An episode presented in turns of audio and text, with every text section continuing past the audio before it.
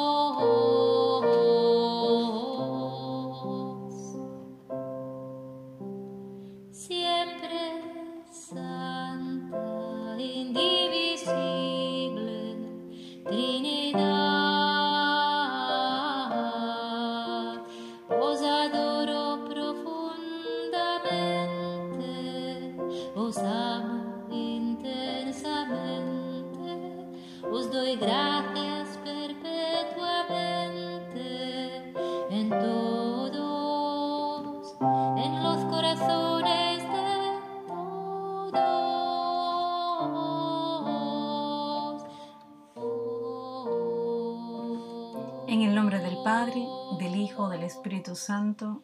Amén. La catequesis de hoy es odres nuevos. Nos dice Jesús que nadie echa vino nuevo en odres viejos.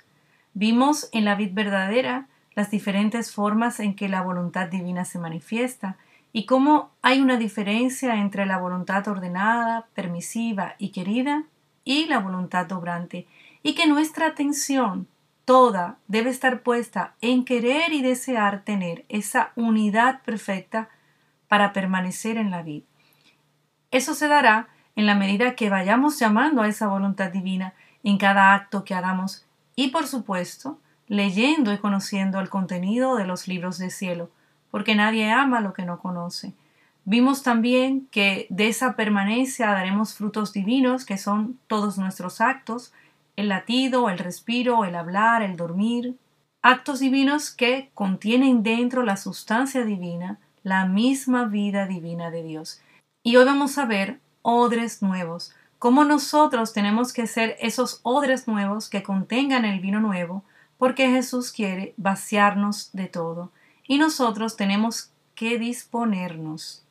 Estamos llenos de muchas cosas que Jesús quiere mostrarnos, enseñarnos, para que nos dispongamos en sus manos como niños a que Él haga el trabajo en nosotros. Él quiere que nos dejemos hacer por Él, vaciar nuestros odres para poner el vino nuevo. Y vamos a ver cómo estamos con muchos apegos, con reflexiones personales, buscando apoyos humanos en vez de solo Jesús. Y todo eso hace que nosotros seamos almas indecisas, inconstantes, que seamos volubles. Y el tener todo eso, el ser así, son cosas que a nuestro Señor no le agradan. Y Jesús quiere enseñarnos que el alma en la divina voluntad puede decir que su vida ha terminado y que tiene que aprender a olvidarse de sí misma. Estar como un niño en pañales, dejando que los designios divinos obren en cada uno de nosotros, desarrollando nuestra vida tal y como Él nos la dio, pero llamando a la divina voluntad. Y una de las primeras cosas que nos enseña Jesús es que tenemos que estar como muertos. Y esto nos lo dice tan solo ya en el volumen 1. Tenemos que estar como muertos, sin investigar, sin querer averiguar nada y sobre todo dejar de lado la sensibilidad humana. ¿Qué quiere decir esto? Dejar de lado la sensibilidad humana. Jesús se lo explica a Luisa en una lectura llamada El fervor en rezar. Es del volumen 11, 16 de marzo de 1913, y le dice, Hija mía, el hielo en mi voluntad es más ardiente que el fuego. ¿Qué te impresionaría más? ¿Ver que el hielo tiene virtud de quemar y de destruir cualquier cosa que lo pueda tocar? ¿O el fuego que convierte las cosas en fuego? Ciertamente que el hielo. Hija mía, en mi voluntad las cosas cambian naturaleza. Así que el hielo en mi voluntad tiene virtud de destruir cualquier cosa que no sea digna de mi santidad y vuelve al alma pura, nítida y santa, tal como me gusta a mí, no según le gusta a ella, tal como me gusta a mí, no según le gusta a ella. ¿Qué ha dicho Jesús? Ha dicho que cuando nosotros no sentimos nada en la oración, Él actúa más, porque hace todo de acuerdo a como Él le gusta, no como le gusta o como quiere la criatura. Y sigo leyendo. Esta es la ceguera de las criaturas y aun de aquellas que se dicen buenas. Al sentirse frías, miserables, débiles, oprimidas y demás, y por cuanto más se sienten mal, tanto más se agazapan en su voluntad. Esta es la ceguera de las almas, dice Jesús, que aun siendo buenas, cuando sienten sobre ella esa frialdad, esa debilidad, preocupadas, oprimidas, piensan más en ella, se meten más en su voluntad, piensan y reflexionan más en lo que están viviendo, se concentran más en lo que están sintiendo. Y sigo leyendo. Y se tejen un laberinto para envolverse de más en sus males, en vez de dar un salto a mi voluntad ¿dónde encontrarían el hielo fuego? La miseria riqueza, la debilidad fortaleza, la opresión alegría. Yo con toda intención las hago sentir así de mal, para darles en mi voluntad lo contrario de los males que tienen. Pero las criaturas, no queriéndolo entender de una vez para siempre, echan al vacío mis designios sobre ellas. ¡Qué ceguera! que ceguera. Cuando tenemos un problema, una preocupación, un interés personal, nuestra oración se concentra en eso. Ya no es la correspondencia de amor sencillamente, sino que ahora hay un fin mío, un fin en mi oración. Yo persigo algo que no tiene que ser malo, puede ser bueno, puede ser santo. Pero mi oración se enfoca a eso que yo estoy sintiendo, a mi preocupación, a lo que yo quiero, a mi interés personal. Y como dije, puede ser un fin bueno, puede ser un fin santo, pero ¿qué tiene de malo entonces? ¿Qué tiene de malo que mi oración se concentre en eso, en pedir por mi problema o por mi preocupación? Que no entra en la santidad divina.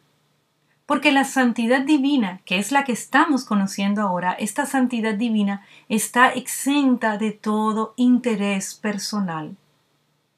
Es un intercambio de vida donde yo le doy mi vida y Jesús me dará la suya. Jesús lo dice en los libros de cielo. El que me quiera como médico me tendrá como médico, como padre, como maestro o como vida.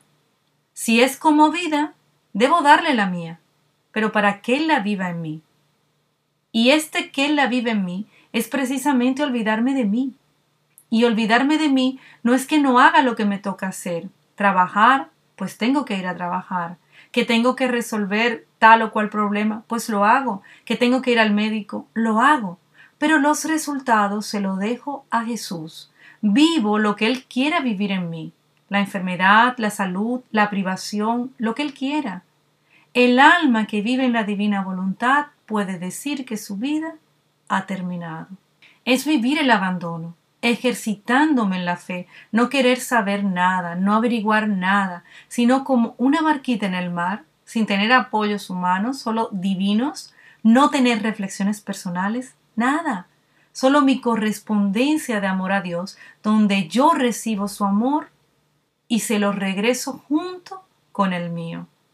No podemos ponernos a pensar y pensar en esto, pensar en lo otro y darle mil vueltas a las cosas, sino dejar que los designios divinos obren sobre nosotros.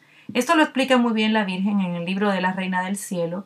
Dejar que los designios divinos obren sobre cada uno de nosotros. Luisa le decía a la Virgen, dame la gracia de no arruinar esos designios divinos sobre mí.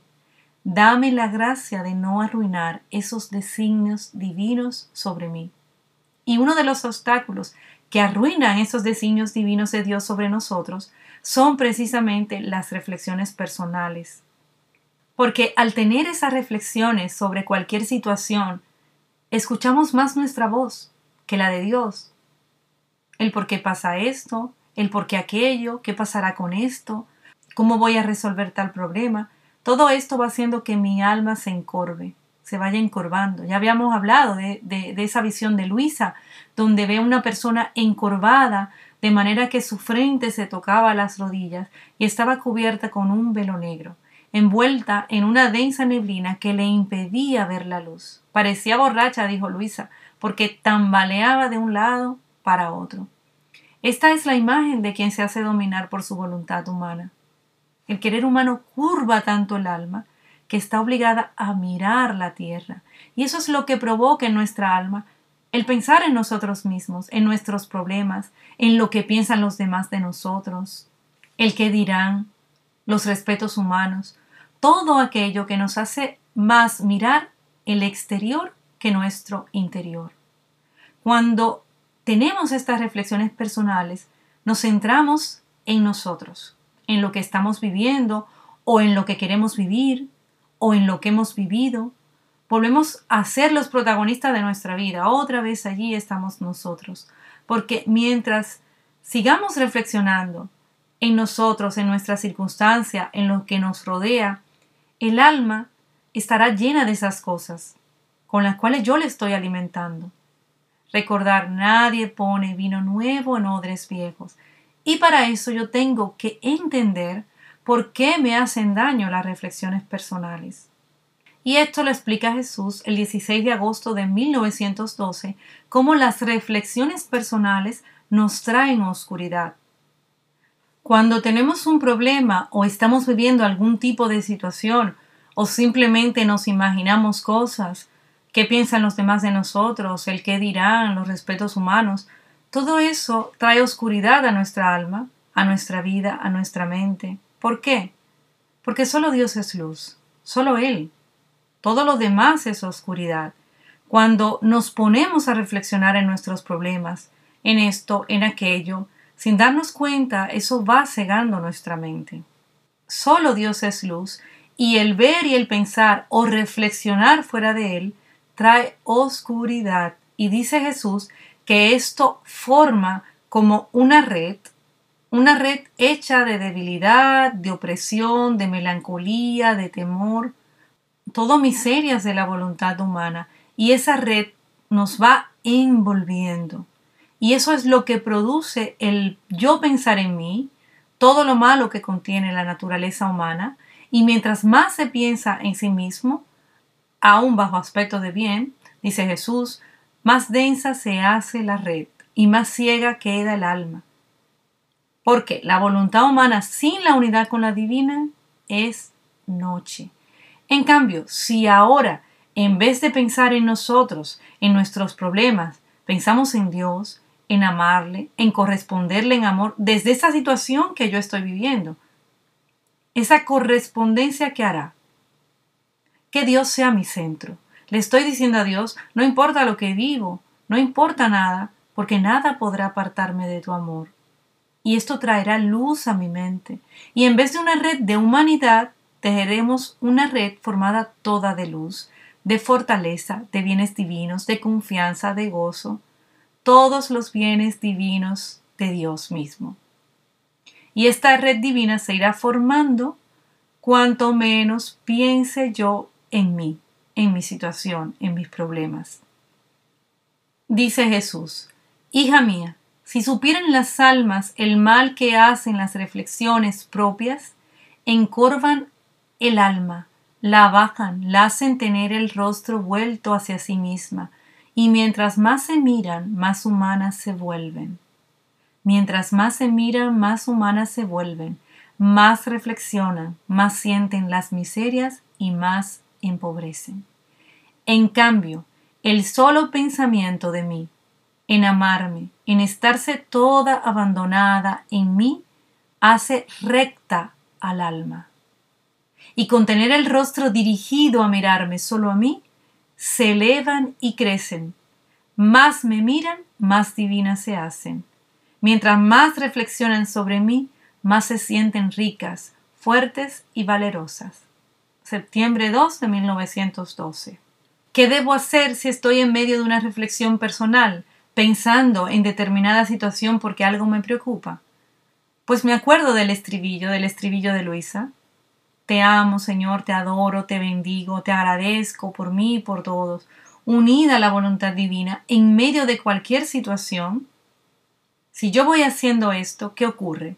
Mi acto, unido al de Él, mi estribillo, que contiene la potencia creadora de Dios, hace que mi acto se llene del germen de luz divina y correspondo en amor, en adoración, en bendición, por mí y por todos, como si todos los que estuvieran viviendo lo que yo estoy viviendo, lo único que hicieran fuera amar a Dios, no pedir nada, no querer nada, solo amar a Dios al vino nuevo odres nuevos. No puedo seguir como he estado actuando y viviendo de voluntad humana hasta ahora. Porque Jesús quiere llenarnos de todo lo que Él es, de sus bienes, de sus sufrimientos también, de todos los méritos de su humanidad. Por eso tiene que despojarnos de todo, de los gustos materiales, que tenemos que considerarlo como estiércol, y hasta de los gustos espirituales. Y nos dice, pero ¿sabes tú cuál es el oro que quiero ahora de las almas? No el oro material, sino el oro espiritual. Y esto es, el oro de su voluntad, el oro de los afectos, de los deseos, de los propios gustos. El oro de todo el interior del hombre. Este es todo el oro que el alma tiene, y lo quiero todo para mí. 6 de enero de 1904. El Señor no quiere mezclas de nada, solo que estemos centrados en permanecer en la vid en unidad perfecta, en permanecer en la vid verdadera, para dar verdadero fruto divino, que serán como soles. Como le decía Luisa a la Virgen, no quiero traerte flores, sino soles.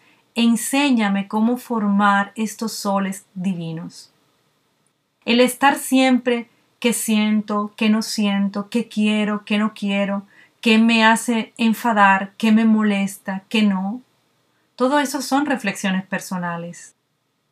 Y en la santidad divina no tenemos que analizar nada, ni discernir nada, ni juzgar nada.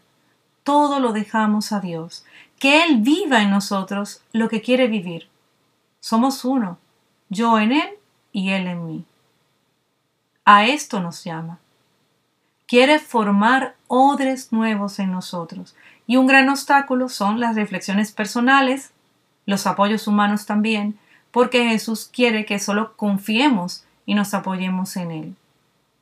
Y esto se lo muestra a Luisa en una ocasión que transportó a Luisa sobre una escalera y debajo había un precipicio enorme. Y Luisa dice que esta escalera, todo lo que ella ve, era una escalera altísima y los escalones, aparte dice ella de que eran muy estrechos y que apenas podía apoyar la punta del pie, se movían. Dice que daba terror no, no encontrar apoyos y ella veía cómo caían muchas personas, pero que no se podía evitar pasar por estas escaleras y que ella comenzó a intentarlo, pero que era prácticamente imposible. Dice que era imposible no caer. ¿Y qué hizo? Llamó a Jesús para que la ayudara. Y sin darse cuenta, Jesús ya estaba con ella y Jesús le dice y le explica que estos son los apoyos humanos, las cosas terrenas, que cuando las criaturas se quieren apoyar sobre ellas, en vez de ayudarla, hacen que se precipiten más y caigan. Y el medio más seguro es caminar casi volando. En otras palabras, que no nos apeguemos a nada. Y leo lo, lo que le contesta Jesús. Esto que tú has visto es el camino que recorren todos los hombres en esta tierra. Los escalones móviles sobre los que no pueden apoyarse para tener un sostén son los apoyos humanos. Las cosas terrenas, que queriéndose apoyar sobre ellas, en vez de darle una ayuda, les dan un empujón para precipitarse más pronto en el infierno. El medio más seguro es el caminar casi volando, sin apoyarse sobre la tierra, a fuerza de los propios brazos, con los ojos en sí mismos, sin mirar a los demás y también teniéndolos todos atentos a mí, para tener ayuda y fuerza Así se podrá fácilmente evitar el precipicio. Julio 22, 1899. Los apoyos humanos, dice Jesús, son insignificantes, dolorosos, incómodos. Él quiere encontrar a las almas liberadas de todo. De otra manera no puede vestirlas con el vestido de amor. Los apoyos humanos, dice Jesús, son insignificantes, dolorosos, incómodos. Él quiere encontrar a las almas liberadas de todo. Por eso tenemos que vaciarnos, porque nuestra odre está llena de reflexiones, de confiar en las criaturas, de buscar apoyos humanos, de apegos, y todas esas cosas, como dijimos al principio, nos hace ser inconstantes, volubles, cambiantes, indecisos, temerosos, nos llena de obstáculos para que la vida divina se desarrolle en nosotros. Y Jesús dice que somos indecisos porque estamos apegados. Tenemos que desapegarnos porque los apegos son como cadenas que nos atan y nos atan a seguir actuando como lo hemos hecho hasta ahora. No podemos ser indecisos porque para vivir en su voluntad divina tenemos que tomar una decisión firme. Obviamente muchos apegos no nos dejan.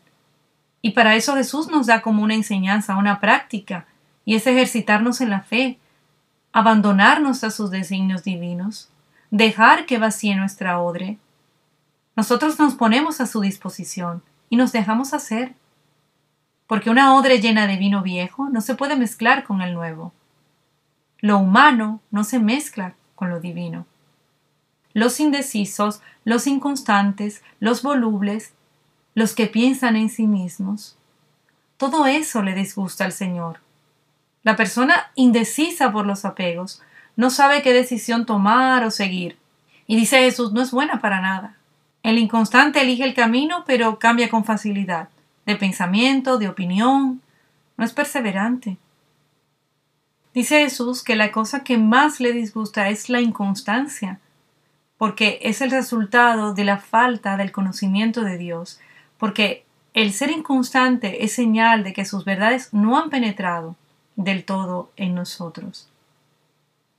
Y en la medida que nosotros vayamos ampliando este conocimiento de la divina voluntad, un conocimiento no solo teórico, sino práctico, Jesús va a ir haciendo el trabajo en nuestro interior, va dándonos sugerencias de cómo actuar ante determinada situación, propuestas que va haciendo en nuestro interior, que generalmente van a ser contrarias a nuestra forma de ser, a nuestra naturaleza humana. Pero nosotros desde nuestra libertad vamos a elegir optar por estas sugerencias en la forma de actuar que Él nos va dando. Pero nosotros elegimos, nosotros elegimos cuál optar, porque siempre será algo voluntario. Dependerá de mi voluntad el decidir cuál opción elijo. Dar mi correspondencia de amor en medio de las reflexiones personales, no buscar apoyos humanos, sino solo a Jesús, y tomar la decisión firme de querer vivir de su voluntad divina, ejercitándonos en la fe, todo eso nos irá llevando al desapego, al vino nuevo, odres nuevos, y recordar siempre, leer las sagradas escrituras, el catecismo, los libros de cielo, llamar a Jesús en todo, en todo lo que hagamos, dejar que sus designios divinos obren en nosotros. Para eso solo ejercitarnos en la fe, no preguntar nada, ni cómo, ni cuándo se resolverá esto, sino simplemente vivirlo, llamándole y correspondiéndole por mí y por todos, por todos los que están viviendo la misma situación que yo puedo estar viviendo. Te adoramos Cristo y te bendecimos, que por tu Santa Cruz redimiste al mundo. Te amo, te adoro,